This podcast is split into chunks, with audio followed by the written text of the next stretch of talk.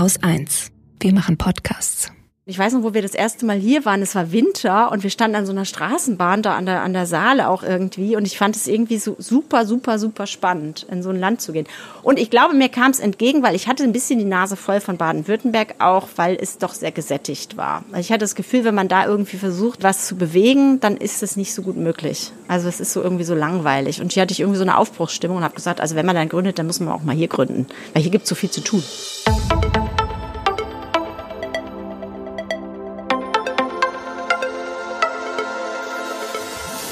Hallo, ich bin Andrin Schumann und das ist Anhaltspunkte. Hier treffe ich mich mit Menschen, die sich bewusst für ein Leben in Sachsen-Anhalt entschieden haben und die Dinge anpacken. Ich will zeigen, was hier alles geht. Deswegen besuche ich Gründerinnen, Wissenschaftler und Leute, die dieses Bundesland mit ihren Ideen verändern. Ich möchte herausfinden, was sie antreibt und warum sie das, was sie tun, gerade hier tun und nirgendwo anders. In dieser Folge ist Ilka Bigmann zu Gast. Sie ist Mitgründerin und Vorstandsvorsitzende des Vereins Science to Public in Halle. Science to Public will vermitteln zwischen Wissenschaft und Gesellschaft. Es geht also um Wissenschaftskommunikation. Der Verein will zum einen bei den Bürgerinnen das Interesse für neue Technologien und Forschungsvorhaben wecken, gleichzeitig aber auch dafür sorgen, dass Wissenschaftlerinnen nicht den Bezug zur Bevölkerung verlieren. Dafür veranstalten Ilka Bickmann und ihr Team zum Beispiel Filmfestivals, Akademien für Jugendliche und Fachkonferenzen. Seit neuestem haben sie sogar ein eigenes Schiff, auf dem Bürgerinnen mitfahren und forschen können. Ilka Bickmann ist eine Macherin. Auf ihrem Weg zur Wissenschaftskommunikation gab es noch einige andere interessante Stationen in ihrem Leben. Sie ist in Niedersachsen geboren und hat Journalistik studiert. Zunächst arbeitete sie als Pressesprecherin im Kulturbereich. Später wechselte sie zum Medienkonzern Bertelsmann und baute dort ein Start-up mit auf. Dabei kam sie zum ersten Mal mit wissenschaftlichen Themen wie künstlicher Intelligenz in Berührung. Einige Jahre später wurde sie Geschäftsführerin bei women.de, ein Online-Portal, das sich für die Förderung von Frauen, insbesondere Unternehmerinnen, einsetzt. Zu dieser Zeit war Ilka Bickmann Hauptverdienerin, während ihr damaliger Mann die Betreuung der zwei Kinder übernahm. Ein Modell, für das sie sich immer wieder rechtfertigen musste. Chancengleichheit für Männer und Frauen ist deswegen ein Anliegen, das sie bis heute beschäftigt. Während ihrer Arbeit bei women.de merkte Ilka Bickmann, dass sie nicht länger reine Öffentlichkeitsarbeit machen will. Sie wollte mehr selbst gestalten, etwas in politischen Systemen verändern. Dann lernte sie ihren jetzigen Mann kennen, einen Nanowissenschaftler. Schnell war klar, dass die beiden gemeinsam etwas zu Gender- und Nanowissenschaft auf die Beine stellen wollen. Also bauten sie das bundesweite Netzwerk Nano for Women auf. Es soll helfen, die Karriere junger Wissenschaftlerinnen zu fördern. Ilka Bickmann fand das Nanothema unglaublich spannend. In der Bevölkerung machte sich allerdings Angst breit. Die Nanopartikel könnten in den Körper eindringen und unkontrollierbaren Schaden anrichten, wie Roboter im Molekülmaßstab. Dagegen wollte Ilka Bickmann etwas tun, aufklären. Also gründete sie den Verein Science to Public. Zum Interview treffen wir uns an Bord der Make Science Halle, dem Bürgerforschungsschiff und neuesten Projekt von ihr. In dem länglichen Raum ist einiges an Technik aufgebaut. Mehrere Mikroskope stehen herum, ein 3D-Drucker und Geräte zur Wasseranalyse. Im Hintergrund blubbern zwei Algenreaktoren.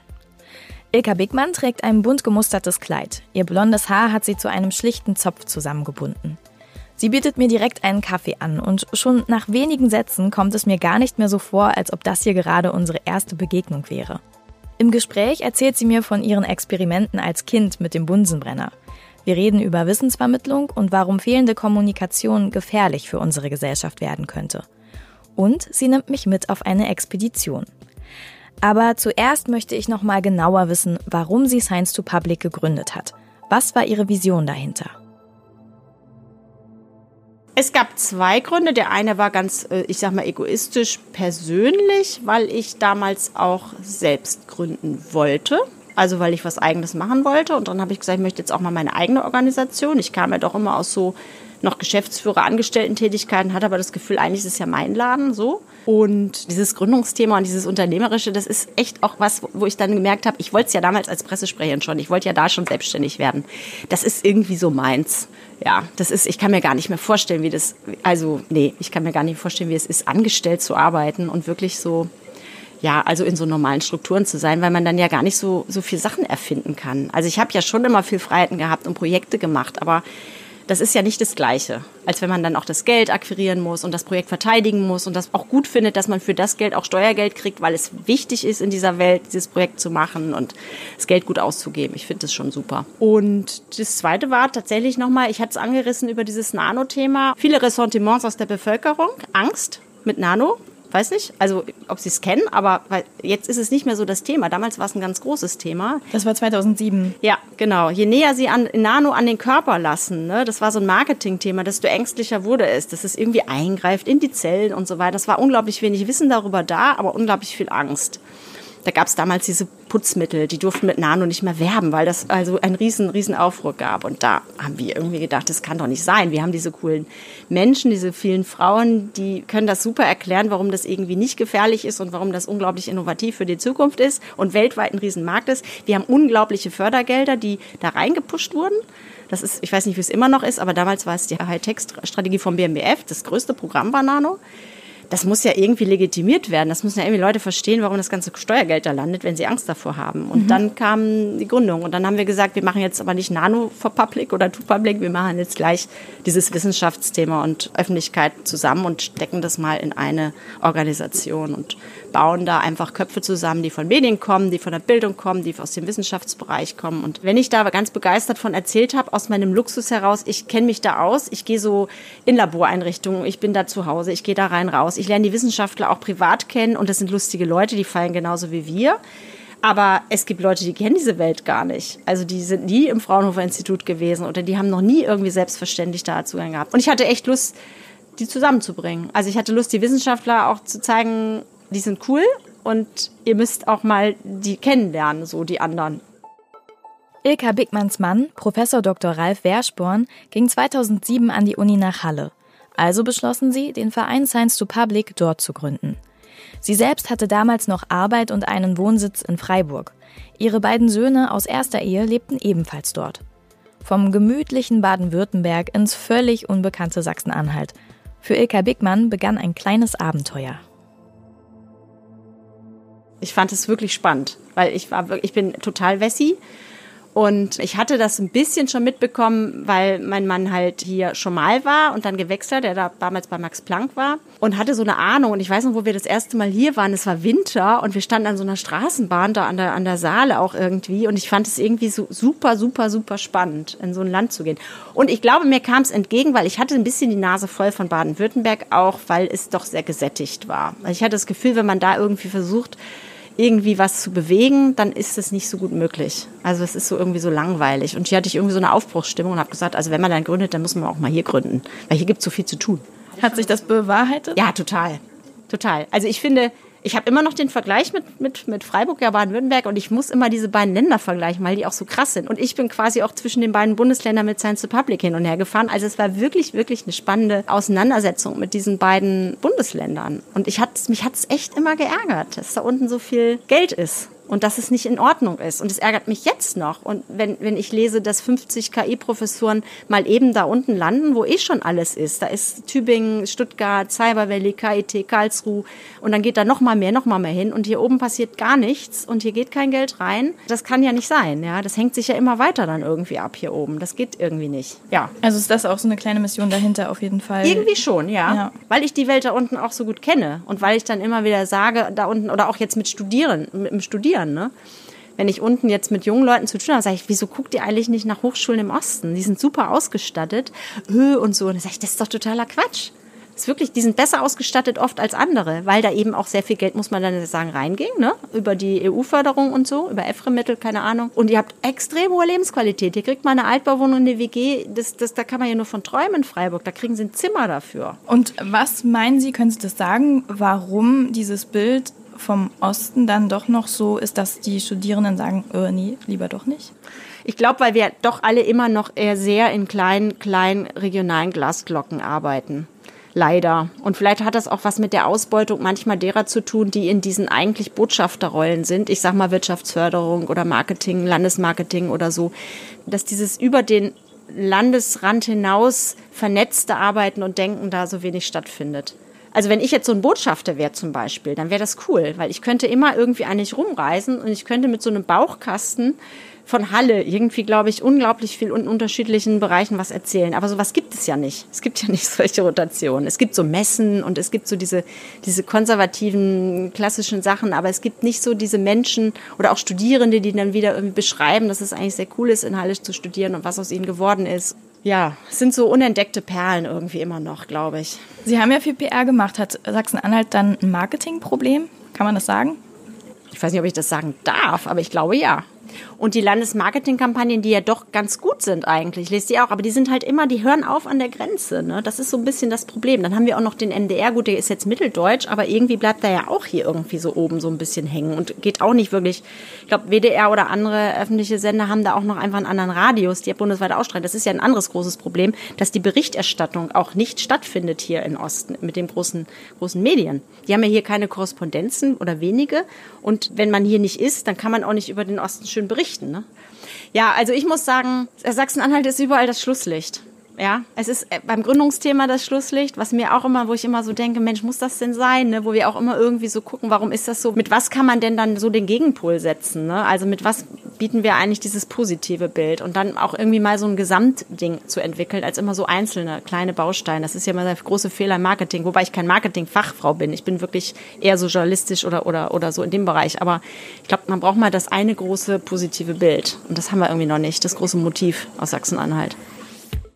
Unentdeckte Perlen nennt Ilka Bigmann Städte wie Halle. Ich glaube, sie ist eine Perlenfinderin. Sie entdeckt Potenzial in Dingen, die andere übersehen. Sie sammelt und kombiniert ganz verschiedene Farben und Formen, bis etwas entsteht, das es so noch nicht gab. Wären Ilka Bigmanns Projekte Perlenketten, sie wären bunt. Denn bei allem, was sie macht, versucht sie, verschiedene Disziplinen miteinander zu verbinden. Wissenschaft, Medien, Kunst, Wirtschaft, Politik.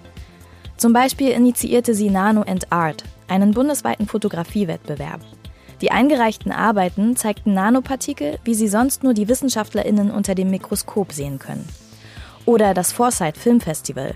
Es ruft BürgerInnen dazu auf, eigene Visionen zu entwickeln, wie die Welt in Zukunft aussehen könnte und darüber dann einen Film zu machen. Ilka Bigmann bewegte sich aber nicht nur thematisch zwischen verschiedenen Welten hin und her, sondern auch wortwörtlich. Zehn Jahre lang pendelte sie zwischen Freiburg und Halle zusammen mit ihrer Tochter aus zweiter Ehe. Ihre besten Anträge schrieb sie im Zug, sagt sie. Und dann habe ich die Kleine mitgenommen. Also das war wirklich so. Die ist im Bauchsack groß geworden. Hinten den Rucksack, vorne das Kind. Und da haben wir wirklich abenteuerlich sein. Wir sind viel Nachtzug gefahren, ganz ehrlich. Ich habe die wirklich eingepackt. Und dann sind wir gereist. Es waren fünf, sechs Stunden. Ich fand es echt nicht so dramatisch. Und wir hatten tatsächlich unten einen Kindergartenplatz und hier, da muss ich wieder sagen, Osten, super. Umgekehrt war das nicht so toll in, in Baden-Württemberg mit Gästeplätzen. Ich habe hier immer Kindergärten gefunden, die einen Gastplatz für Annik hatten. Und auch nett. Das war nicht so eine Aufbewahrungshortgeschichte. Sie hatte einen Platz, wir haben sie angemeldet, wann sie kommt. Sie hatte ihren kleinen Haken, da stand ihr Name dran. Sie wurde begrüßt, sie kannte die Erzieher, sie wurde ganz selbstverständlich aufgenommen, auch wirklich sozial.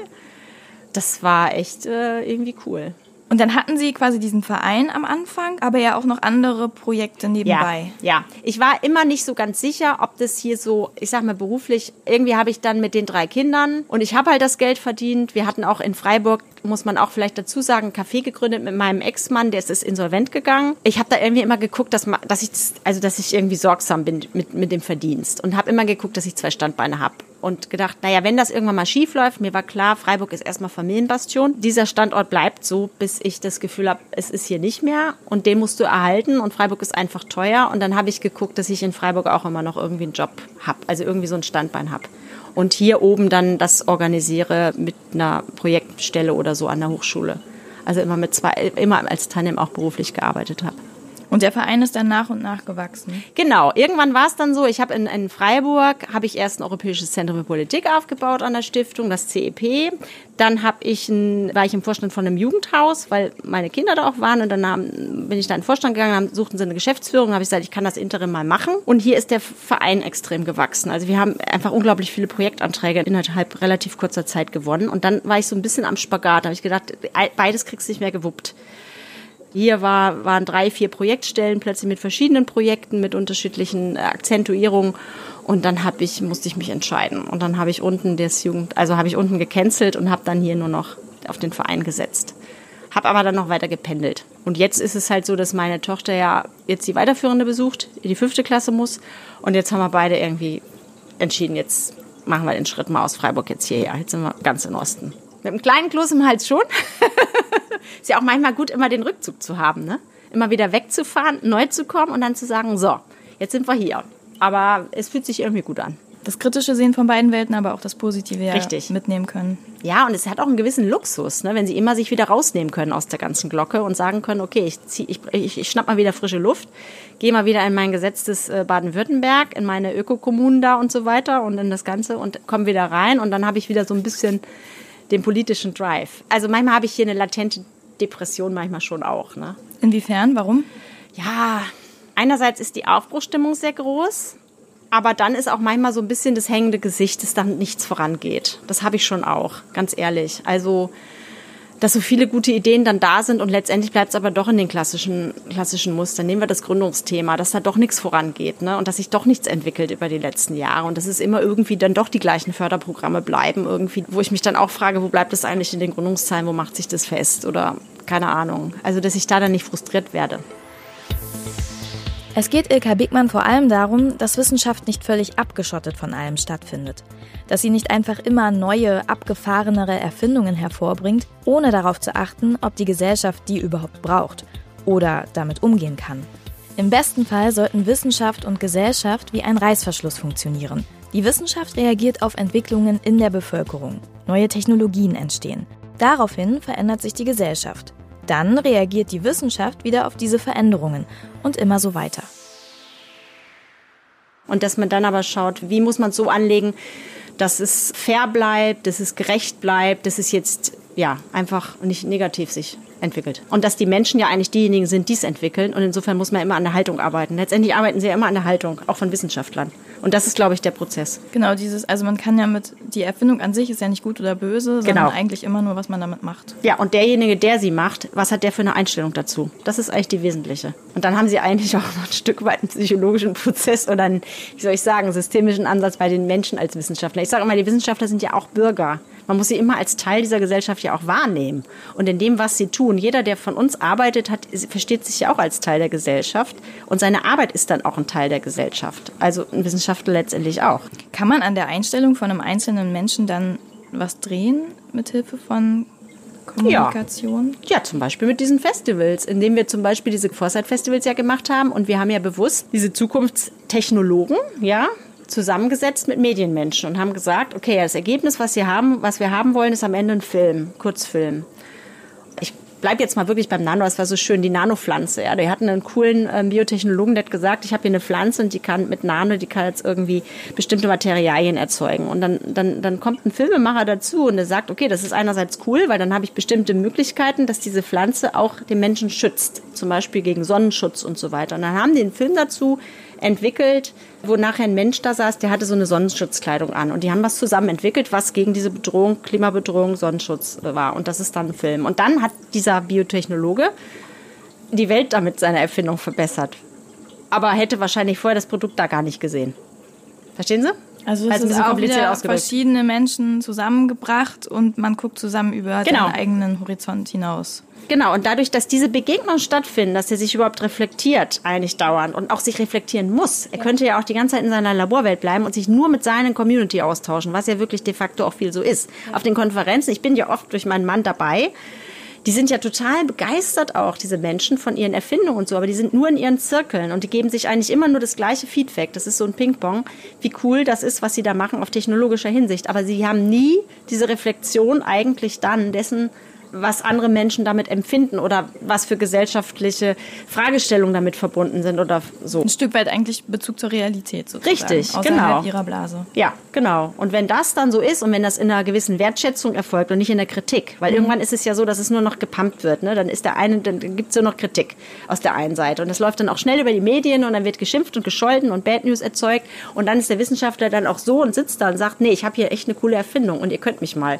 und ich kriege meine Fördergelder dafür und ich habe die die Freiheit der Wissenschaft und so weiter. dann haben sie nicht mehr dieses, dieses zusammen. Ne? Und da vorher einzusetzen und zu sagen, beides hat so seinen Wert. Ja? Und das, was ich tue, ist eigentlich irgendwie schon auch nützlich und so. Das ist das, diese Haltungsänderung, die aber, glaube ich, mittlerweile schon einsetzt. Dafür haben wir, ich meine, wir haben jetzt so Sachen wie Corona, da kann man nicht mehr irgendwie die Scheuklappen zumachen und sagen, ich, ähm, ich forsche des, des Zweckes willen. Das geht ja gar nicht mehr. Wir müssen irgendwie immer gesellschaftsbezogen forschen. Und diese Vermittlerrolle, die haben Sie ja inne oder möchten Sie inne haben? Ja, so sehe ich tatsächlich Science to Public ein bisschen. Ja. Mhm. Und ich sehe mich da nicht didaktisch. Ich sehe mich nur darin, dass ich die Leute hier auf einer Plattform bringe. Ob das ein kleines Boot ist oder ob das eine Konferenz ist, ob das ein Filmfestival ist. Ich will die nur zusammenbringen, dass die überhaupt voneinander was erfahren. Und bestenfalls verbringen sie eine gewisse Zeit miteinander und gehen dann wieder auseinander und sagen, hm, so. Ja, Ilka Bigmann ist eine zierliche Frau, aber sie strotzt vor Energie. So wie sich ihre Wörter beim Sprechen manchmal überschlagen, ist es bestimmt auch mit den Ideen in ihrem Kopf. An den Händen trägt sie große Ringe. Mit ihnen fährt sie immer wieder durch die Luft, wenn sie von alten und neuen Projekten erzählt. Ihre Halskette klimpert leise, weil die Begeisterung ihren ganzen Körper bewegt. Sie wirkt auf mich wie jemand, der sich eher zum Pause machen, aber niemals zum Loslegen zwingen muss. Es gibt halt immer unglaublich viele Projekte, die mich anspringen. Ob das jetzt so ein Schiff ist, wo ich dann sage, okay, jetzt muss es jetzt mal das Schiff sein oder ob es andere Projekte sind, wo ich das Gefühl habe, da muss jetzt unbedingt was gemacht werden. Ich glaube, das ist das Schöne und manchmal natürlich auch das Anstrengende, dass man immer in Projekten arbeitet und die Projekte dann irgendwie einen nächsten roten Faden ergeben in ein nächstes Projekt. Und das ist auch das Gute an unserem Job, dass wir halt auch immer Projekte schreiben. Jedes Projekt ist auch schon fast wie eine kleine Gründung. Ich würde es gerne jemandem übergeben, zum Beispiel Nano for Women, habe ich damals gesagt, ich möchte eigentlich dieses Netzwerk jetzt einen kleinen Verein machen oder so ein Mentoring-System draus machen. Und ich übergebe es jemanden, der das jetzt, der Lust hat, das zu machen. Und dann würde ich den noch pushen, aber dann hat es so seine Übergabe. Aber das da gab es halt niemanden, ja. Und dann ist es halt auch irgendwann, muss man gucken, wie man das Projekt weiterleben lässt. Oder es wird halt auch irgendwann immer dünner, weil sie nicht überall ihre Energie reinschieben können. Ne? Aber der Vorteil ist, dass sie durch diese Projekte, die immer eine gewisse kurze Zeit sind, drei Jahre, lebendig bleiben und immer was Neues irgendwie anspringen können. Brauchen Sie immer was Neues? Ja, ich glaube schon. Ich glaube, ich bin so, ja, ja, ich bin so ein Typ. Ja, ja.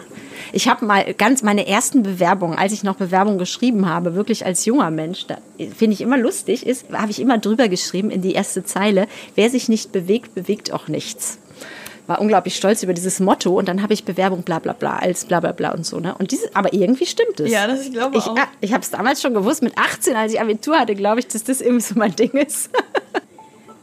Ich finde, es könnte tatsächlich der Titel ihrer Autobiografie werden, dieses Motto. Wer sich nicht bewegt, bewegt auch nichts.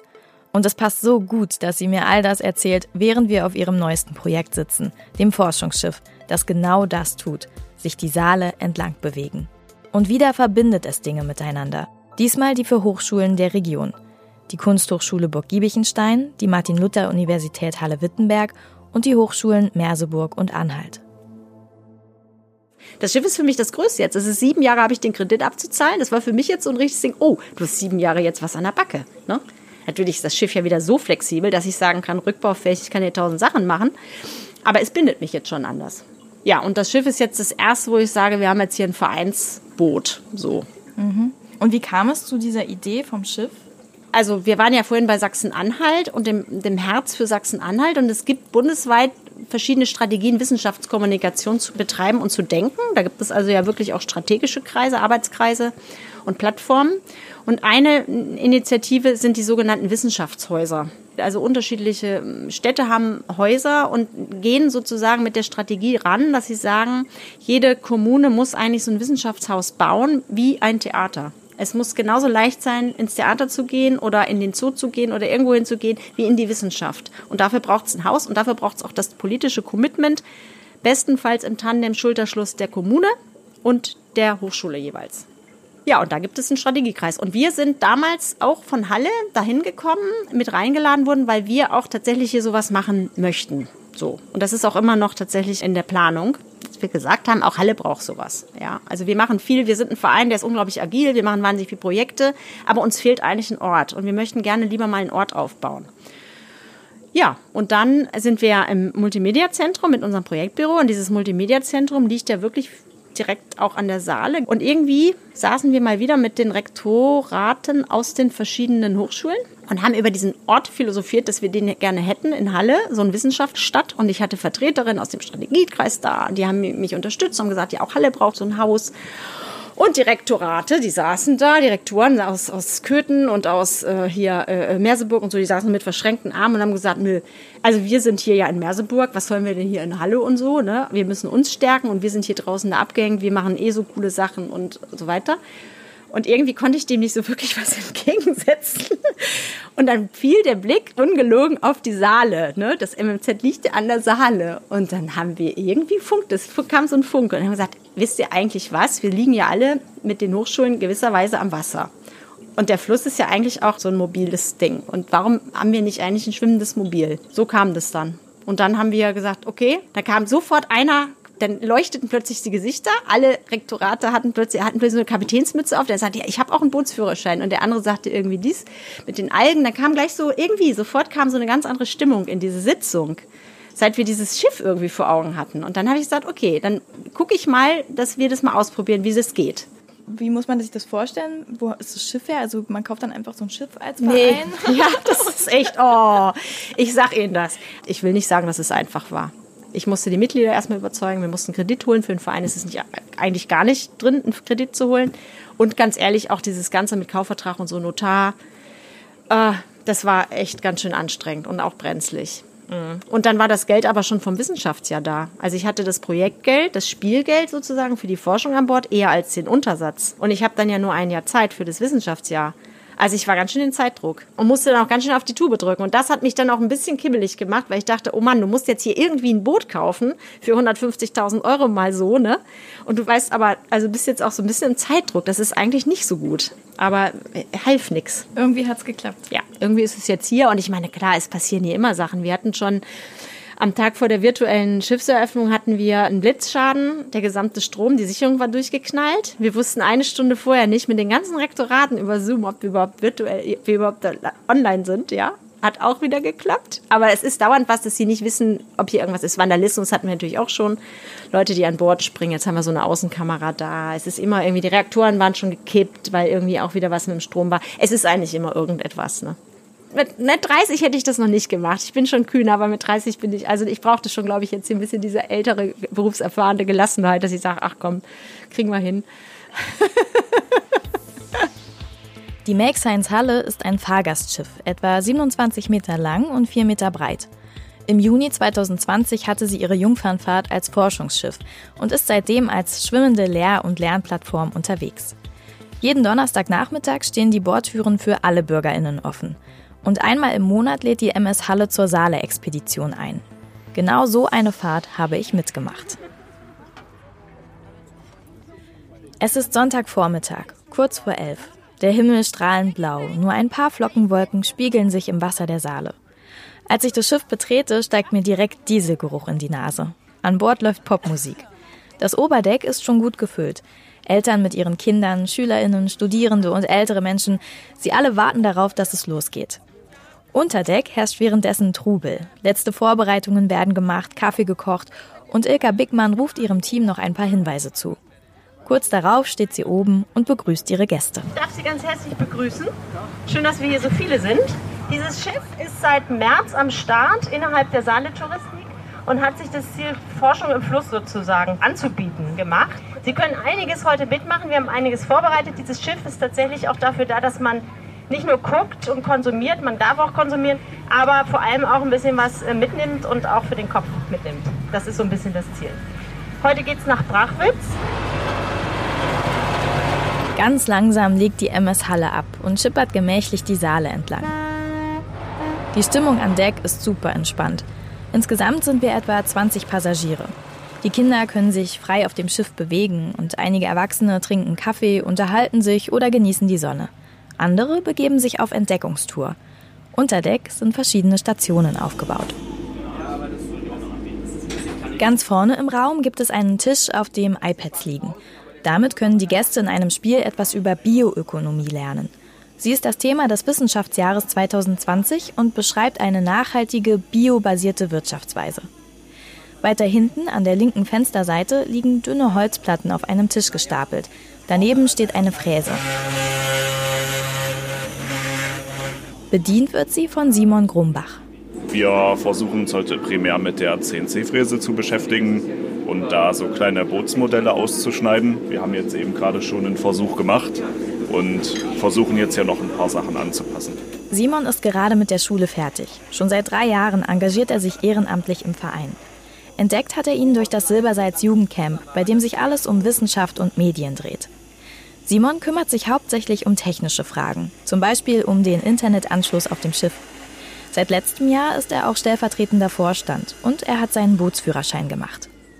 Die MS Halle ist für ihn ein besonderer Arbeitsplatz. Also ich kenne nicht viele Leute, die sagen können, dass sie auf dem Schiff arbeiten dürfen und an sich ist auch eine interessante Location, weil man einfach anders denken muss. Wenn man jetzt so in der Stadt einen Internetanschluss sucht, dann sucht man sich den per Glasfaser oder so. Und äh, es gibt dann halt immer so spezielle Herausforderungen, gerade für das Schiff, die erfüllt werden und das reizt schon sehr. Unterstützt wird Simon von dem Schüler Martin Rauch. Auch er lernte Ilka Bigmann vor drei Jahren beim Silbersalz-Festival kennen. Und dann hat sie ihn überall mit hingeschleppt, wie er selbst sagt. Wie kam das, dass Ilka dich überall mit hingeschleppt hat? Naja, also ich bin Jungforscher und ich habe so ein bisschen Ahnung von Technik, will auch Physik studieren letztendlich. Und äh, da hat sie gesagt, guck mal damit, vielleicht kannst du damit helfen. Und das hat mir am Ende Spaß gemacht, ja. Also hat sie den richtigen Riecher gehabt ja. und sich zu guten Projekten geführt quasi. Was magst du hier am Schiff gerne? Also ich finde, es ist ein prima Arbeitsort. Äh, man kann viele Leute treffen, die sich mit Technik auskennen und so. Ja, und es ist einfach eine familiäre Stimmung und es macht Spaß, hier zu arbeiten. Martin hat ein Messgerät für die Gewässerfließgeschwindigkeit gebaut, das er auf dem Schiff nutzen kann. Außerdem betreut er die Funkstation, die es hier bald geben soll. Und er hat durchaus Ideen, was Ilka Bigmann noch besser machen könnte. Ja, mehr die Schulen ansprechen, weil das ist, aber das kommt noch, das hat sie schon versprochen. Die Schulen sind noch so ein bisschen, sie wissen, dass es sowas gibt, aber es gibt noch nicht direkt Angebote, glaube ich. Und da sind wir jetzt dran, das, da helfe ich ihr auch mit.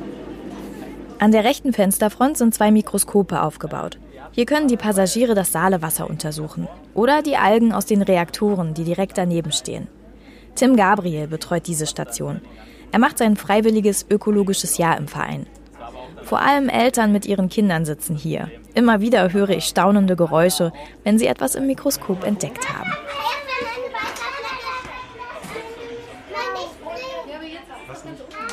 Wir hatten zum Beispiel gerade Mikroplastik und auch kleine Lebewesen. Das sah schon sehr beeindruckend aus. Also der Mikroorganismus, der war wahrscheinlich ähm, nur so ein kleiner Punkt, aber das ist halt von rechts nach links über, über den Objektträger gehuscht. Aber es sah sehr beeindruckend aus. Dieses laute Klacken ist die Buttonmaschine. Vor allem bei den Kindern ist sie sehr beliebt. Ich, ich habe meinen eigenen Button gemacht. Wir treiben auf der Saale dahin, vorbei an kleinen Felsen und dicht an dicht stehenden Bäumen, die ihre Schatten aufs Wasser werfen. Zwischendurch tauchen zwei Studentinnen immer wieder ein kleines Behältnis ins Wasser. Sie nehmen Proben. Für ihre Bachelorarbeit untersuchen sie das Saalewasser auf Schadstoffe. Eine Forschungsarbeit, die ohne das Schiff nicht möglich wäre. Damit die Gäste auch kulinarisch etwas Neues lernen, gibt es Snacks aus Alge. Gerade verteilt die elfjährige Tochter von Ilka Bigmann Algensmoothies. Und während die Passagiere überlegen, ob diese grüne Flüssigkeit nur interessant oder vielleicht sogar ganz lecker schmeckt, werden sie nebenbei mit Wissen versorgt. Nämlich über die Alge Spirulina in ihren Getränken. Das ist unser ähm, Spirulina-Smoothie. So, ähm, da stellt sich natürlich die Frage, was ist eigentlich eine Spirulina? Schon in der zweiten Folge von Anhaltspunkte haben wir viel über Algen erfahren. Das scheint auf jeden Fall ein Thema zu sein in Sachsen-Anhalt derzeit. Auf der MS Halle gibt es jedenfalls in den nächsten Stunden noch Waffeln, Cocktails und Eis aus Alge immer garniert mit ein paar Infos über die Spirulina. Präsentiert werden diese Wissenshappen von Silvana Tornack. Das sind erstmal die ganz, ganz flachen Fakten und mit denen setzen wir uns dann jetzt bei jedem Gang ein bisschen auseinander und schauen mal, was dahinter steckt und welche medizinische Wirkung das denn haben kann.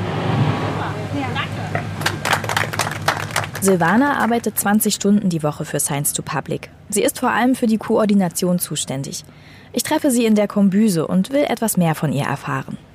Was macht die Arbeit hier aus Mm, auf jeden Fall das Zusammenarbeiten mit den Menschen, also dass man so mit, mit Bürgerinnen in Kontakt kommt und mit Kindern arbeiten kann und mit den Keschern geht nachmittags. Das war jetzt im Sommer ganz einprägsam, so dass eigentlich jeder, jeder Donnerstagnachmittag bei schönem Wetter waren wir halt draußen und haben gekeschert und die Kinder, das war einfach das war ganz, ganz, ganz herzerwärmend und auch so dankbar. Also, dass sie halt wirklich, den gibst du den Kescher in die Hand und dann düsen die los und ziehen sich die Schuhe aus und schon stehen die bis zu den Oberschenkeln im Wasser und oh, guck mal, was ich gefunden habe. Und es ist einfach, das ist wirklich schön. Und dann geht man zurück und dann guckt man es auch noch unter dem Mikroskop an und man merkt richtig, dass sie glühende Augen bekommen, weil es halt wirklich alles spannend ist und weil sie so ganz anders die Dinge entdecken können. Und dann gibt es eben noch diese vielen Dinge, die man auf dem Schiff machen kann mit dieser Buttonmaschine, was halt so ein bisschen basteln ist, was den Kindern Spaß macht und das Kosten von den Algenprodukten Produkten, die wir hier in der Küche machen und die können halt bei allem mitmachen und es ist einfach, es ist so eine richtig schöne Stimmung, so ein bisschen wie drei Stunden Ferienlager in der Woche. Warum ist es wichtig, so ein Schiff zu haben? Das hat ja nicht jeder, aber was ist daran so gut? Jeder kann hier auf dieses Schiff kommen und jeder kann anfangen zu forschen. Wir haben dieses Bürgermonitoring, wo die Leute selber Proben nehmen und selber anfangen herauszufinden, ach so, die Qualität der Saale wird also so bestimmt. Und wenn man das jetzt zwei Wochen später macht, dann verändert sich das wieder. Wenn man es über drei Jahre macht, dann hat man halt ein ganz anderes Bild. So, das ist wenn man daran teilnimmt, kann man, glaube ich, ganz anders verstehen, warum Wissenschaft wichtig ist. Und das ist mir, glaube ich, so das, dieses Herzensanliegen am Schiff. Das ist mein Traumjob eigentlich, weil einfach das so, so bunt ist, weil man so viele Dinge tun kann. Ich habe hier diesen Sack voll Flöhe, sage ich gerade immer, diese drei FSJler, die alle hier rumspringen seit einer Woche das Schiff auf den Kopf stellen. Aber es ist halt, sind so viele nette Menschen und so viele Menschen, mit denen man noch über das Team hinaus in Kontakt kommt. Und diese Tätigkeiten, die man machen darf, das die Küche machen oder mit den Kindern keschern, das ist einfach herrlich. Ja, es ist wirklich schön. Nach etwa anderthalb Stunden erreichen wir unser Ziel, Brachwitz. Dort legen wir an und haben eine Stunde Aufenthalt. Währenddessen kommen tatsächlich spontan Leute an Bord. Sie hatten das Schiff vom Land aus gesehen und sind neugierig geworden. Jetzt gucken sie sich um, mikroskopieren und freuen sich über diese zufällige Entdeckung. Der FSJler hat in der Pause mit einigen Kindern winzig kleine Flusskrebse gekeschert. Als sie wieder aufs Schiff kommen, zeigen sie ganz stolz ihre Funde, sicher verwahrt in einer Petrischale mit Wasser. Und dann schauen sie sich die Tierchen unter dem Mikroskop genauer an. Ilka Bickmann geht während der Expedition total in ihrer Rolle als Vermittlerin auf.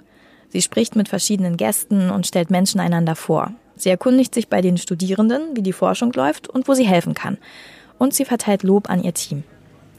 Ich selbst fühle mich auf dem Schiff echt wohl. Es kommt mir überhaupt nicht so vor, als wäre ich da mit im Grunde mir völlig fremden Menschen unterwegs. Als wir uns dann auf den Rückweg nach Halle machen, horche ich mich etwas um. Ich will wissen, wie die Expedition den anderen Gästen gefällt. Was habe ich Neues gelernt? Ich habe gelernt, wie Algen aussehen. Dann habe ich gerade gelernt, die Unterschiede zwischen Spirulina und Chlorella. Super spannend. Und ich habe die Saale kennengelernt, den Saale-Verlauf. Das war auch cool. Wir konnten hier eine ganze Menge Sachen schon ausprobieren. Also es ist viel zum Mitmachen und eine Menge zu erfahren. Sachen, die ich jetzt auch gar nicht so gedacht hätte. Also Algen als Essen, als leckeres Essen. Das hat uns auf jeden Fall überrascht. Auch leider ein bisschen deprimierende Sachen. Also wie stark verschmutzt so ein Gewässer sein kann. Wir haben wirklich nur an einer ganz eng begrenzten Stelle Wasserproben genommen und ein bisschen gekeschert und haben neben Flusskrebsen, Pflanzen, aber auch leider Plastik gefunden und Müll. Wir sind das zweite Mal hier, haben heute viel dazugelernt. Und ich finde, wenn man so wie wir Neueinsteiger ist, ist das so interessant, auch mal eine Alge unter dem Mikroskop zu sehen, wie die überhaupt aussieht. Ich konnte mir das ja gar nicht vorstellen, wie klein die ist. Und man staunt doch, wie schön die Gegend von Halle ist. Das ist doch sehenswert, oder? Denn so kommt man ja gar nicht hierher. Das war schon schön, doch? Und der Wettergott hat alles dazu beigetragen heute. Sehr schön. Ich würde es auf jeden Fall Leuten mit Kindern empfehlen. Ich habe das vorhin gerade schon gesagt, dass es ein super Ausflug ist, Sonntag äh, eine kleine Tour zu machen, dabei was zu lernen, die Natur kennenzulernen. Was war für deine Kinder spannend? Was würdest du da sagen? Das Mikroskopieren war super spannend. Also sie konnten sich einen kleinen Tropfen Wasser nehmen, konnten das unter das Mikroskop legen und kennenlernen, was in diesem kleinen Tropfen Wasser alles für ihr Leben herrscht. Inzwischen haben wir den Anleger 5 am Saaleufer in Halle wieder erreicht. Zum Schluss frage ich noch Skipper, den Kapitän, wie das für ihn eigentlich ist, ein Forschungsschiff zu steuern.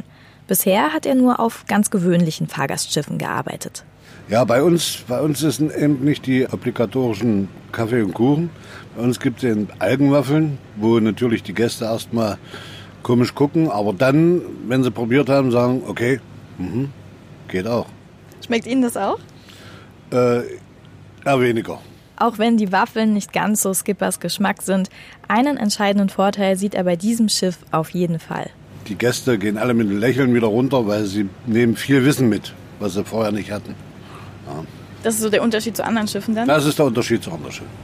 Für Gäste und Team war das also ein gelungener Ausflug. Und was meint Ilka Bigmann? Sie sieht noch Potenzial, würde ich sagen.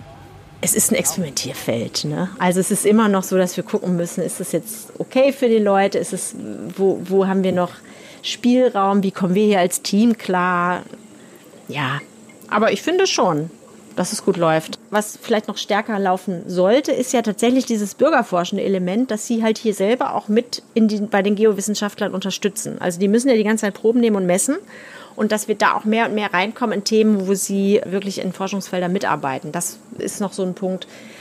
Ist ein großes Thema Citizen Science, also Beteiligung von Bürgern in Forschung. Das, da sind wir jetzt ein bisschen dran mit dem Wasser. Mikroplastik wird auch noch mal etabliert. Das ist auch noch ein Workshop, wo wir gucken, Mikroplastiken zu untersuchen. Plastikpiraten ist da ja ein ganz großes Bürgerforschungsthema. So, ja, das ist da dann eigentlich nochmal so ein bisschen das, was wir auch nochmal Das stelle ich mir am schwierigsten vor, ehrlich gesagt, wenn man jetzt nicht eine bestimmte Institution ansprechen kann, wo dann Jugendliche oder Kinder oder Studierende vor Ort sind, sondern tatsächlich die Bürger, die hier so verstreut rum, rumwandern, tatsächlich in dieses Boot zu holen mhm. auf dieses Schiff. Ja, wobei das war ja genau das, warum wir das Boot aufgestellt haben, weil wir dachten, so ein bisschen Hidden Education. Wir holen die aufs Boot, weil die eigentlich da, wie bei Salefloß, hier sagen, okay, ich gehe jetzt mal aufs Schiff. Ich hätte ehrlich gesagt gar nicht so viel Marketing gemacht. Ich hätte es eher noch versteckter gemacht.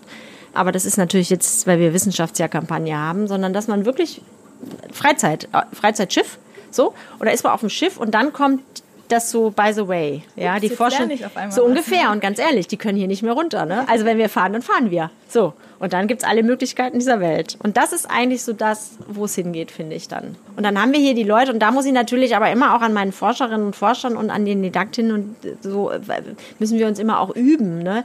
Wie, wie kommen wir dann auch in eine gute Kommunikation, wenn wir hier Menschen haben, die erstmal nicht so viel mitbringen und die erstmal nicht mit dieser Bildungsbereitschaft auch hier, hier sind. Ne? Und die sind eben keine Schüler, die hier sitzen, denen man Anweisungen gibt, sondern die sind erstmal da und sitzen hier auf dem Schiff und wollen einen schönen Tag haben. Ja, man muss ja die Fachsprache wahrscheinlich zum Beispiel, ja. die man ja. irgendwie wie ja. ganz selbstverständlich benutzt. Hinterfragen, sich neue Wörter ausdenken, die auch andere Menschen verstehen. Also genau. man muss ja schon auch noch mal ganz anders auf seine eigene Disziplin schauen. Genau. Wir hatten hier den, die Bürgermonitoring-Leute, also mit dem Abwasser. Und dann haben wir gesagt, am Anfang, man muss ein bisschen einführen. Und es war der klassische Weg. Wir haben hier aufgebaut, die haben hier gestanden und haben erzählt. Und dann vielen Fremdwörter und so weiter. Ne? Und dann stehen hier die, die Menschen, die gleich aber hier bewegt werden sollen, Abwässer zu untersuchen ne? und, und, und, und Messungen zu machen. Da merkte man richtig, wie die Stimmung brach. Also die haben keine Verständigung dazwischen gehabt. Da standen die, da saßen die, die waren gelangweilt und die wurden nicht verstanden. Und das ist ja spürbar auf so einem Schiff, ja. Und dann bin ich in eine Bresche gesprungen und habe gefragt. Ich habe dann irgendwie die Fremdwörter, ich habe gesagt, was heißt das genau? Also die haben sich nicht getraut zu fragen.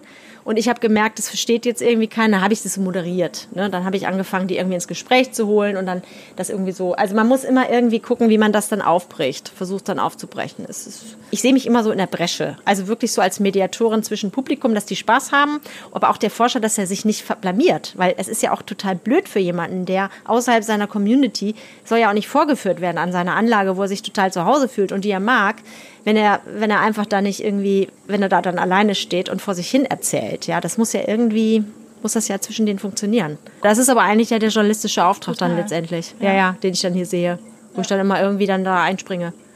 Das macht mir auch ehrlich gesagt Spaß. Wie so eine Übersetzerin, ja. Ja, genau. Ja, genau. Mhm. Richtig, richtig. Und mich dann halt auch traue. Ne? Ich, tra ich traue mich ja auch, die blöden Fragen zu stellen. Ja, was heißt Filtration und so weiter? Oder warum nimmt man jetzt dieses Ding und wieso, wieso färbt sich das dann blau, wenn die Spirulina kommt? Und die sind ja sehr dankbar, dann auch die Fragen zu beantworten. Und dann bricht das Eis. Das merkt man dann richtig. Ich erlebe Ilka Bickmann als eine sehr aufgeschlossene Person. Sie erzählt ganz frei von ihren Ideen und Erfahrungen. Spannend finde ich, dass vieles von dem, womit sie sich heute beruflich beschäftigt, schon in ihrer Kindheit auftauchte. Sowohl die Rebellion gegen Rollenklischees als auch die Wissenschaft. Ich fand damals fünf Freunde toll und ich war George, also ich war auch die, die eher ein Junge war, sein wollte. Hatte immer kurze Haare und war so ein Wildfang schon. Und meine Schwester war halt, eine, war halt sehr behütet, weil die auch viel krank war. Und da habe ich, glaube ich, auch diesen Wildfang-Freiraum gehabt und habe da, glaube ich, unglaublich viel von gewonnen für mich, dass ich da auch so viel machen konnte. Und mein Vater auch froh war, dass er da eher so ein jungenähnliches Wesen hatte. Und ich habe auch wahnsinnig viel, also gerne die Naturwissenschaft gemacht. Mein Vater war echt ein toller Lehrer, auch als Vater. Und ich habe ganz früh schon Chemiebaukasten gehabt vor der Schule und habe da und im Dachboden, weiß ich noch, mit Bunsenbrenner rumgefackelt und so und irgendwas zusammengekippt. Das ist echt. Ich habe ein Mikroskop, das hole ich jetzt noch mal her, weil ich jetzt feststelle, dass meine Tochter hier wahnsinnig gern an Bord äh, mikroskopiert. Und das ist ganz liebevoll, so ein ganz altes Ding, das habe ich noch geklebt. Das sind noch so diese alten äh, äh mir der Name jetzt Objektträger? Ja, Objektträger, ne, das ist alles noch geklebt von mir ganz fein und das habe ich aufbewahrt. Das hole ich jetzt hier nochmal als kleines Relikt an Bord, weil ich immer ganz gerührt bin. Also da habe ich schon viel, aber klassisch. Ich war auch super in Deutsch, in Geschichten schreiben und so, ne? Und dann habe ich irgendwie, ich hätte, glaube ich, im Nachhinein Chemie lieber gemacht. Ich fand das immer spannend mit den Verbindungen. Und jetzt, dann habe ich halt irgendwann gesagt, Lehrer werde ich auf keinen Fall, um Gottes Willen, kein Mensch in der Schule. Ich war richtig Verweigerer des Systems Schule aber jetzt mache ich doch Bildungsgeschichten, aber andere Bildung. Aber auch äh, außerschulische Bildung. Ja, ja. ja. Außerschulische, ein bisschen freier. Und ich finde das auch immer gut. Wir sind so ein bisschen wie Akupunktur. Wir kommen mit so einem Schiff. Wir können einfach so ein Schiff hier hinstellen und dann kommen die Schulen und dann wollen die mit uns arbeiten. Und das hätte ich in der Schule nie hingekriegt. Wäre ich Lehrerin gewesen, wie hätte ich lange dicke Bretter gebohrt, hier so ein Schiff aufzustellen? Da wäre ich steinalt bei geworden. Und das finde ich halt so, so klasse und dass die Schulen dann so dankbar auch sind und dann sagen, hey, ist wie cool, dass ihr sowas habt, weil dann können wir, dann können wir da auch hin und ich habe ja einen Lehrer hier auch an Bord, den Sebastian vom CWG hier, der der ist hier und ist total happy, dass man ihm auch sowas dann besorgt, ne, so ein Schiff so und dass er dann so einen Spielplatz hier bekommt mit seinen Schülern und ich bin wiederum dankbar, dass er hier dort mit seinen Cachern durchzieht mit seinen Kindern. Also das ist schon echt super. Ja, das ist richtig toll der Bereich. Das hat sich ja dann aber perfekt verbunden, so dieses Naturwissenschaftliche, was ja. sie schon als Kind hat, und ja. Geschichten schreiben. Das ist ja. genau das, was es jetzt wieder geworden ist. Ja, tatsächlich. Wahrscheinlich ist, ja, ist es so, ist es dann drin. Und ich habe letztens noch gedacht, letztes Jahr war, glaube ich, das Jahr der Elementarteilchen. Da wollte ich was zu machen. Ich wollte eine Party machen, dass Menschen Verbindungen sind und dann gucken wir, wie zum Beispiel Eisen oder so, und dann andere hat ein anderes T-Shirt an und dann werden die sozusagen wie echte Verbindungen gematcht und dann gucken wir mal wie so eine Dating-Plattform. Und dann habe ich gedacht, eigentlich ist Netzwerken ja auch nichts anderes als Verbindung schaffen. Das, was wir hier, hier sehr stark machen, ne? wo, wo ich glaube ich auch wirklich gut bin, dass ich so immer so Menschen so zusammenpacke und dann gucke, na, was wird denn da so draus? Ja, und dann kommen so Nano- und Gender-Leute zusammen und dann knallt's und dann wird aber trotzdem cool oder so andere Geschichten. Und ja, das ist eigentlich auch Chemie. So ein bisschen. Ja. Ne? Also irgendwie das Denken, hat manchmal auch dann was zu tun mit dem, wie man arbeitet, obwohl man einem ganz anderen System arbeitet. Ich sehe gerade Reaktionsgleichungen vor mir und Ausgleichen und so, das machte ich auch immer gerne. Ja, ja, sehen Sie? Und dann überträgt man das. Ja, genau. Ja. Also es ist wirklich, wir sind, glaube ich, wirklich nicht mehr in Disziplin unterwegs. Und das ist auch so etwas, wo hier manchmal an Bord, was ich so spannend finde, weil wir hier so viel Reibung haben. Die Biodidakten, sage ich jetzt mal, die kommen wirklich auch noch aus, obwohl sie jetzt hier schon sehr modern in der Didaktik, glaube ich, werden, aus dem disziplinaren Denken. Die kommen hierher und dann gibt es für sie die Physik und es gibt für sie die Biologie und dann wollen sie irgendwie noch ein Schulfach schaffen, wo ich immer sage, nee, das ist hier eine Vermittlungs Plattform und da wird alles zusammen, läuft zusammen in Kreisläufen, ja. Und wenn wir mit dem Wasser hier anfangen und bei der Alge hier auf der anderen Seite sind, dann gucken wir, wie das irgendwie zusammenkommt, dass das ein Kreislauf wird und eigentlich eher auf Projekten zusammenläuft. Das ist auch tatsächlich etwas, was ich früher in der Schule total vermisst habe, dass die einzelnen Sachen miteinander verbunden werden. Also man hat ja auch, man macht ja automatisch auch als Kind dann Schubladen in seinem Kopf, ja. die man auf und zu macht, je nach Stundenfach und checkt dann teilweise erst Jahre später, wie das eigentlich auch zusammenhängt und man das aber auch damals hätte einfach ja schon mitkriegen können, wenn das gut vermittelt worden wäre. Und dafür ist ja sowas hier, wie Sie schon sagen, die perfekte Plattform und Verbindung, wo das einfach möglich ist und auch mehr zum Anfassen, so wie es ja. wirkt. Ne? Das ist ja, ja auch Ihre, ähm, ja. Ihr Ziel sozusagen. genau. Und, und was hier toll ist, wir haben ja diese vier Hochschulen hier an Bord und das sind ja unterschiedliche, in Klammern, Disziplinen, ne? also Forschungsdisziplinen, äh, Umweltdisziplinen, Physik, wie auch die, die, die schulischen Disziplinen, Bio, Geo und so weiter, Geowissenschaften. Und die sind alle, treffen sich hier an Bord. Die Burgis, die Kunststudierenden treffen sich an Bord, die Muckler, die Medienkommunikationsleute. Wir haben letztens, haben wir hier gesessen, da waren vier Teams, Studententeams, Projekte hier, die kannten sich vorher nicht, kamen aus unterschiedlichen Fachrichtungen. Und trotzdem haben die hier alle was zusammen. Ne? Die machen jetzt einen Imagefilm, die Muckler, oder die Biodidakten müssen in die Vermittlung gehen. Und dann haben sie auch mit den Physikleuten zu tun, die hier irgendwie arbeiten. Und das, oder die Geowissenschaftlern. Und das ist halt echt spannend, weil sie dann nämlich jetzt lernen, dass sie einfach das Wissen teilen. Und ich glaube, das ist das, was bei unseren Lehrern oder bei, ich bin ja viel älter als Sie, aber bei Ihnen wohl auch noch gefehlt hat. Diese Angst, dass sie sich nicht auskennen im Fach des anderen und dass sie dann auch nicht diese Brücken schlagen, diese Neugier haben und sagen, öh, also wie sollen wir denn da was machen? Ne? Oder ich habe auch keine Ahnung von Methodik für Projektarbeit. Wie können wir denn da überhaupt ein Format entwickeln, dass ein Geowissenschaftler, der total Ahnung von Gewässergüter hat, mit irgendwie jetzt einem anderen Fach, dem keine Ahnung zusammenbringt und wir bauen ein spannendes Schülerprojekt dazu, ja, was vielleicht sogar ein Theaterstück wird, keine Ahnung. Also mhm.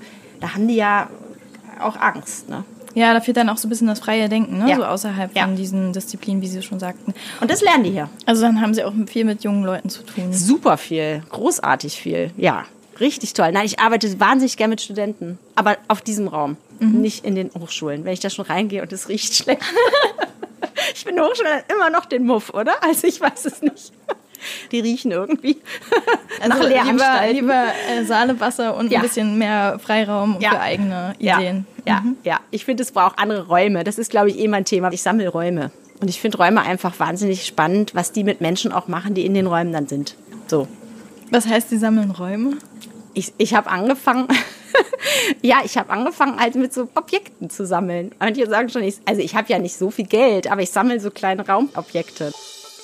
Ich war kurz überrascht, aber fand es unglaublich sympathisch, als sie mir von ihrer Leidenschaft für Räume erzählt und welche sie schon gesammelt hat. Eine kleine Fischerkarte auf der Insel Pellworm zum Beispiel oder ein altes Winzerhäuschen im Kaiserstuhl. Jetzt bin ich gerade an einem Campingplatz, ehrlich gesagt, dran. Und ich überlege, ob das nicht noch eine coole Aktion wäre. Ich sammle irgendwie, ja gut, das Schiff ist ja auch so ein Raum. Ja, total. Wir haben die Passage 13, die leerstehende Passage in Neustadt, wo wir jetzt einen Jugendtreff aufbauen für Wissenschaftsvermittlung hier in der Neustadt, der 300 Quadratmeter jetzt gerade mit Makerspace gefüllt wird. Ich habe irgendwie so ein Fable für Räume. Und die dann ja aber auch zu füllen. Ja, genau, die müssen damit gefüllt werden. Und das Beste ist, dass sowas dann hier passiert, ja, das Leben von jungen Menschen reinkommt, die auch dankbar sind. Also dankbar klingt jetzt so blöd, die einfach den Spaß macht. Mhm. Und die dann auch merken, ich bin echt immer happy und ich bin schon streng, gerade was hier Sauberkeit angeht. Manchmal fühle ich mich wie so ein Jugendhaus hier, ne? dann komme ich wieder rein, oh so, und dann muss ich dann, ihr müsst wischen, wenn ihr hier raus eine Projektwoche gemacht habt. Ihr müsst diesen Boden wischen und den Müll rausbringen und so. Aber ähm, trotzdem ist es immer noch, habe ich das Gefühl, die gehen, also die gehen einfach total gerne rein und sind happy hier und dann machen die ihre, ich glaube, dann machen die auch ihre Sachen hier irgendwie anders, als wenn die ins Klassenzimmer gehen. Hm. Weiß ich nicht, habe ich so eine Idee. Hm. Warum ist Wissenschaftskommunikation für Sie persönlich wichtig und warum aber auch für die Gesellschaft? Also für mich persönlich ich habe einfach unglaublich davon profitiert, dass ich so einen tollen Vater hatte, der mir das einfach so mich hat machen lassen und mir einfach diesen Chemiebaukasten mit vier Jahren geschenkt hat, obwohl der erst ab zehn war oder so, ne, und gesagt hat, mach du oder mich an den Lötkolben und ne, so, so einen tollen Maker, also heute würde man sagen Makerspace, so einen Keller hatte, wo ich einfach gelötet habe und irgendwie geschreinert habe und so, wo ich viel ausprobieren dürfte und das ist, glaube ich, nicht mehr so selbstverständlich. Und dass ich darüber natürlich sofort mit Wissenschaft zusammenkam und äh, dadurch, dass, klar, Mathe, Physik, Chemie, also er war so ein Vermittler, wir waren permanent, wurde ich mit dem konfrontiert, ja, und auf eine gute Art ob wir spazieren gingen oder ob ich irgendwas gemacht habe. Ich hatte immer mit Wissenschaft zu tun und ich merke so mehr und mehr, dass uns das verloren geht. Und das macht natürlich auch was mit der Gesellschaft, weil die Gesellschaft sich ja auch von der Entwicklung abhängt und irgendwann unmündig wird. Ja, und auch beim Nanothema haben wir es dann ganz stark gemerkt. Also das wird dann so eine Diskrepanz zwischen dem, wo Geld hinwandert, zwischen dem, dass Leute in der Gesellschaft Geld da aber einbezahlen in Dinge, von denen sie eigentlich nichts mehr verstehen, dass es für sie nützt. Und das wird dann gefährlich. Also das wird dann einfach politisch gefährlich und das wird natürlich auch gesellschaftlich gefährlich, weil es einen Teil der Menschen gibt, die Innovationen treiben und einen Teil der Menschen gibt, die an den Innovationen nicht mehr teilhaben und irgendwie zurückbleiben. Das, das, das ist ja klar, dass das explodiert. Und das ist möglichst viele. Und das meinte ich, dass die Systeme, ich will den Schulen auch gar keinen Vorwurf machen. Wir brauchen vielmehr so andere Systeme, so schnellere Systeme wie wir, also so flexiblere Systeme, wo Menschen reinkommen und wo wir uns auch den, den Luxus haben, uns Gedanken machen zu können, wie schaffen wir denn niedrige Zugänge. Schule ist klar, es ist ein Pflichtding, aber als Schüler sind sie auch gleich ein Schüler. Da gehen sie rein mit einem hängenden Gesicht, weil es ist eine Schule, sie müssen, das ist eine Pflicht. Und hier können sie sagen, ach, ich habe irgendwie, ist ja cool, da ist ein Schiff, ich kann jetzt auf Saalefluss gehen, hier ein bisschen rumschippern und ein Bier trinken als Jugendlicher. Ich kann auch mal hier reingehen, dann kriege ich vielleicht ein Eigenbier, ist auch ein bisschen Alkohol drin, aber ich stehe hier mal in so einer Umkehrosmoseanlage und frage mich dann doch mit der Caroline, die das dann macht, äh, wieso kann ich die Saale eigentlich nicht trinken, wäre doch cool und so weiter. Und zack, äh, 20 Minuten später habe ich irgendwas über Umkehrosmose verstanden. Ohne dass ich hier reingegangen bin und gesagt hat, okay, heute ist die Umkehrosmose im, im, im Physik- oder im Biologieunterricht dran. Ja? Das ist das Wichtigste. Und dann sind wir eigentlich schon an dem Kontext. Warum mir, warum ich Ich hatte den Luxus, sag ich mal, und ich würde gerne diesen Luxus irgendwie weitergeben. Also Halle ist da ja auch nochmal ein ganz krasses Beispiel. Ich habe ja Freiburg noch als zweites. Baden-Württemberg ist extrem gepampert. Das ist ein reiches Bundesland. Das ist Green City. Das kriegt jetzt 50 KI-Professuren. Das ist einfach, die ganze Zeit ist es so. Und hier haben wir politischen Klima, wir haben AfD-Klima, wir haben Neustadt mit wachsendem Migrationsanteil, mit Völkerverständigungsthemen, mit Menschen, die arbeitslos sind. Wir haben Corona-Zeit gehabt. Da sind irgendwie klein, in, in den, weiß ich nicht, drei Zimmern müssen zehn Menschen leben. Das ist, also es sind ganz andere Bedingungen hier, ja. Und da muss es auch an solchen Orten, finde ich, viel mehr solche, solche Möglichkeiten wir uns geben. Und was macht Wissenschaftskommunikation dann besser? Also wenn es das mehr gibt, wie sieht die Welt dann aus? Naja, wenn Leute verstehen, dann können sie was machen. Also wenn Leute mehr verstehen, dann ist ja ganz klar, dass deren A, deren eigener Zukunftsweg einfacher wird was ich mir vorstelle, wenn hier wirklich mehr reinkommen und die Zugänge leichter werden, wir kriegen auch Kinder rein, die vielleicht erst auf den ersten Blick, kriegen wir tatsächlich auch über die Saale touren. Da kommen, kommen Menschen rein, die würden den Fuß hier nicht reinsetzen normalerweise. Ne? Dann sind die aber erstmal hier an Bord und fahren zweieinhalb Stunden mit und kommen in eine ganz andere Welt. Und wir nehmen die auch ganz selbstverständlich auf. Und die reden dann da oben Oberdeck mit jemandem, der hat im Wirtschaftsministerium vorher gearbeitet. Aber die quatschen irgendwie miteinander und tauschen sich aus. Und wenn wir die dann hier öfter haben, dann haben wir vielleicht auch die Möglichkeit, so zu gucken, hey, der hat eigentlich ein Talent, aber das würde untergehen gehen. Also man kann dann auch irgendwie hier so ein bisschen gucken, dass man Zukunftswege irgendwie zeigt und die dann vernetzen. Das ist so ein bisschen nochmal meine Idee, so grundsätzlich für die Zukunft hier. Was machen Sie in den Momenten, wo Sie denken, oh mein Gott, warum sind wir noch nicht weiter? Ich habe ja den großen Vorteil, dass ich schon relativ gut vernetzt bin in relativ weit hohen Etagen. Also ich kann das dann Richtung Fraunhofer spielen. Dann, also mein Frust ist ja dann relativ laut und äußer, also äh, sichtbar und hörbar. Äh, dann habe ich die Möglichkeit, dass ich mit dem Vorstand von Fraunhofer irgendwie da einen guten Kontakt habe, ja. Oder ich kann es politisch spielen, dadurch, dass wir mit dem BMBF auch in, in Netzwerken sind. Ich habe ja immer Möglichkeiten, das zu artikulieren. Habe ich zumindest das Gefühl, dass es nicht irgendwie so ver ganz versandet. Wenn Projekte schief gehen, wie gehen Sie dann damit um? Ja, da werde ich schon ganz kleinlaut auch. Also mir ist schon mal sowas passiert, dass ich einfach total schief gelegen habe. Ich habe beim ersten Silbersalz-Festival habe ich diese Jugendpartizipation aufgebaut und war völlig äh, verbissen, dass es irgendwie ein ganz großes Ding werden muss und das Jugendfestival neben dem normalen Festival, weil die Jugendarbeit viel wichtiger ist als so ein normales Wissenschaftsfilmfestival und habe mich also da hab eine unglaubliche Selbstausbeutung mit allen hingelegt und dann haben wir das am ersten Ferientag konzipiert und ich habe damals noch ein Grummeln gehabt und habe gedacht, das ist keine gute Idee, den Tag zu nehmen. Aber das Festival ist vier Tage und ich konnte irgendwie habe ich nicht so selbstbewusst gesagt, das können wir so nicht machen und habe an dem ersten Ferientag die ganzen Jugendprojekte auf einer Bühne gehabt und es war fast kein Publikum da. Und ich bin gestorben und ich musste, ich habe dann irgendwie den Tag da auch versucht, dann durchzumoderieren und irgendwie das so und es war einfach ganz schrecklich. Und da war ich ganz klein danach. Also da, da, da verkrümmel ich mich dann schon auch und bin erstmal total, also mir tut das wahnsinnig leid um das, um das ganze Engagement um mich herum. Da fühle ich mich dann schon irgendwie schuldig und verantwortlich. Das war ganz schrecklich, schwarzer Tag. Ein paar Wochen bin ich dann schon so geknickt. Ja. Und dann geht's weiter. Ja, dafür habe ich ja verschiedene Projekte. Das ist dann halt eins, das, da muss ich dann auch irgendwann sagen, okay, Lessons, Lessons learned, dann müssen wir das aufarbeiten, Feedback machen und irgendwie klarkommen. Ich bin schon dann sehr selbstkritisch, also ich bagatellisiere das dann auch nicht und sage dann irgendwie, naja, das und das hat halt auch, die Rahmenstrukturen waren so, ich nehme dann schon die Fehler auch an und sage dann, das und das war auch echt bescheuert, mache ich nie wieder. Nie wieder den ersten Ferientag. Woher nehmen Sie Ihre ganzen Ideen? Die springen mich an. Ich weiß auch nicht. Also das ist aber, ich hoffe, dass das nie aufhört, aber da bin ich irgendwie so, ich habe ganze Zettel da irgendwie immer liegen auf meinem Tisch, wo ich denke, oh Mann, das willst du eigentlich machen? Also ja, wie schaffen Sie das, äh, sich gut zu sortieren und die, wenn da so viele Ideen sind, die richtige für den richtigen Moment zu finden? Also ich kann echt gut schreiben und ich kann gut das irgendwie, ich weiß, worauf es geht. Und ich kann auch total begeistert diese Idee dann auch irgendwie so bündeln, dass sie irgendwie gut wird und dass ich glaube auch, dass sie dann gut ist. Ich muss dann, irgendwann hatte ich mal überlegt, ob ich immer noch im Projekt dann dabei bleiben sollte dann ist es ja irgendwann wie so eine Lokomotive. Ne? Sie ziehen immer ein Projekt an, der nächste Waggon, nächste Projekt und sie bleiben immer noch in dem Management auch ein Stück weit drin, ob das noch eine gute Idee ist. Ich kann halt nicht loslassen so richtig. Das ist das Problem. Also ich müsste eigentlich nach der Konzeptphase, wenn das Projekt aufgestellt ist, jemanden suchen, der dann das Projekt macht.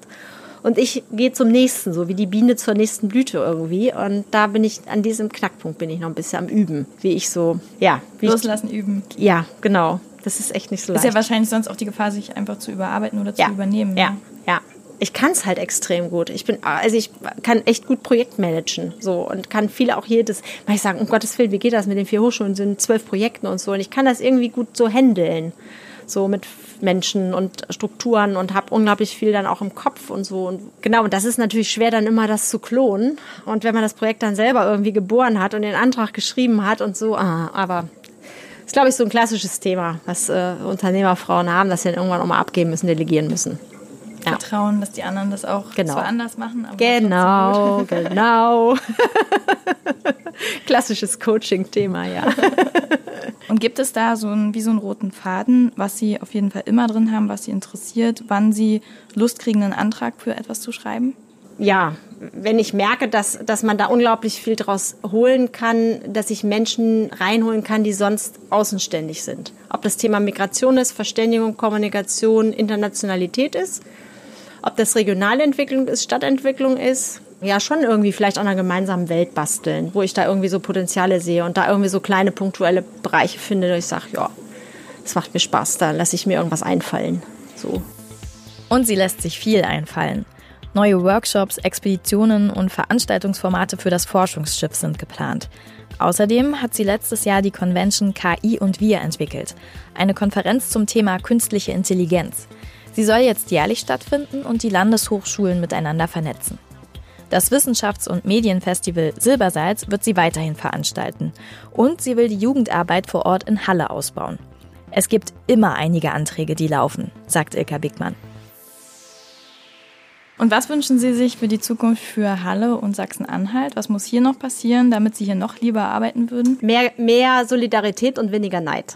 Ich habe manchmal das Gefühl, dadurch vielleicht, dass hier so wenig Geld reinkommt und dass man hier sehr eng auch in den Landeshaushalten manchmal denkt und tickt und nicht guckt, wie kriegt man das Geld vielleicht woanders her oder so, weil wir keine Stiftung haben oder große Unternehmen haben, dass hier manchmal so eine gewisse Verbissenheit ist und, und man manchmal fast schon fast das Angst hat, was zu sagen und das dann irgendwie geklaut wird oder keine Ahnung, ich weiß nicht. Also, dass wir da mehr offener nochmal sind, größer zu spinnen und auch größere Projekte miteinander zu schreiben, als klein-klein weiter zu wursteln. Auf mich wirkte Ilka Bigmann sehr leidenschaftlich. Sie brennt für ihre Ideen, macht nichts halbherzig, sondern nur Projekte, die sie wirklich vertreten kann. Und sie lässt sich nicht so schnell aufhalten. Ilka Bigmann registriert sehr genau, wo Sachen nicht ganz rund laufen. Aber das entmutigt sie nicht. Im Gegenteil.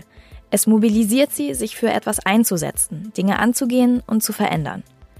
Mir hat total gefallen, wie klar sie ihre Aufgabe sieht. Sie will diejenige sein, die Menschen zusammenbringt die Kooperationen möglich macht.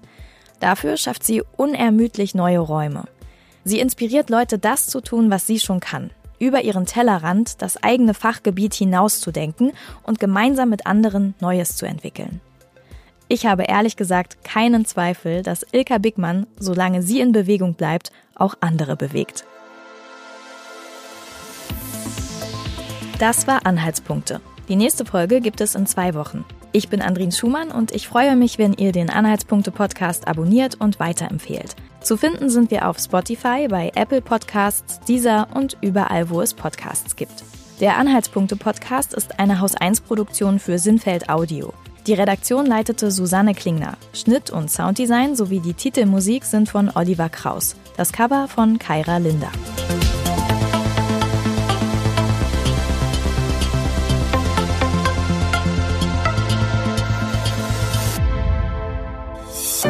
Eine Produktion von Haus 1.